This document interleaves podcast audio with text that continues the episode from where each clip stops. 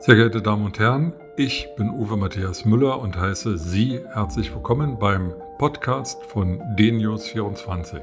Schauen Sie mit mir auf den Tag. Weitere aktuelle Informationen finden Sie auf der Nachrichtenseite dnews24.de und in den sozialen Medien unter dnews24 und dnews24 TV. Viel Spaß beim Hören. Fangen wir heute mit ein paar Zahlen an. Stellen Sie sich vor, es wäre wieder Fußball-Bundesliga und Dortmund oder Bayern würden spielen. In die Stadien in München und Dortmund passen jeweils etwa 70.000 Zuschauer. Das ist auch die Zahl der derzeit an Covid-19 erkrankten Menschen in Deutschland. Die zweite Zahl ist 756 Milliarden Euro. Diese gigantische Summe stellt die Bundesregierung zur Verfügung, um der Wirtschaft zu helfen, durch die bestehende Krise zu kommen und nach der Krise nicht völlig unterzugehen. Dazu kommen noch zig Milliarden Euro, die von den Landesregierungen zur Verfügung gestellt werden. In dieser Situation hebt in Deutschland eine Diskussion an, ob die Ausgangsbeschränkungen, die von den einzelnen Bundesländern erlassen wurden, gelockert werden können. Offensichtlich werden aber diese Ausgangsbeschränkungen bis nach Ostern aufrechterhalten. Eine zweite Diskussion hat auch gestern begonnen, nämlich die um das Tragen von Schutzmasken. Vielleicht ausgelöst durch Österreich, wo ab morgen eine Schutzmaskenpflicht im öffentlichen Raum, insbesondere in Supermärkten und Einkaufsstellen, besteht. Die Stadt Jena wird eine ähnliche, eine ähnliche Auflage ab Montag durchsetzen. Und es gibt die Diskussion, ob durch ein Tracking-System von Smartphones an Covid-19 Infizierte nachverfolgt werden und deren Kontakte informiert werden darüber, dass sie einen Kontakt mit einem Menschen hatten, der an dem Coronavirus erkrankt wurde und sich behandeln lassen sollte. Durch dieses Brechen von Infektionsketten soll die ungehemmte Ausbreitung des Coronavirus Covid-19 eingedämmt werden.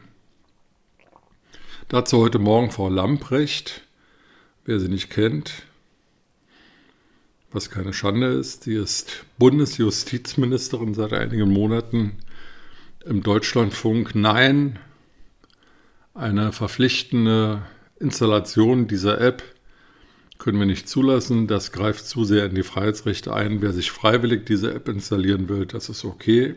Aber eine zwangsweise Installierung darf es nicht geben. Einschränkung der Grundrechte. Ins gleiche Horn blies heute auch der Bundesdatenschutzbeauftragte Kelber. Da stellt sich die Frage,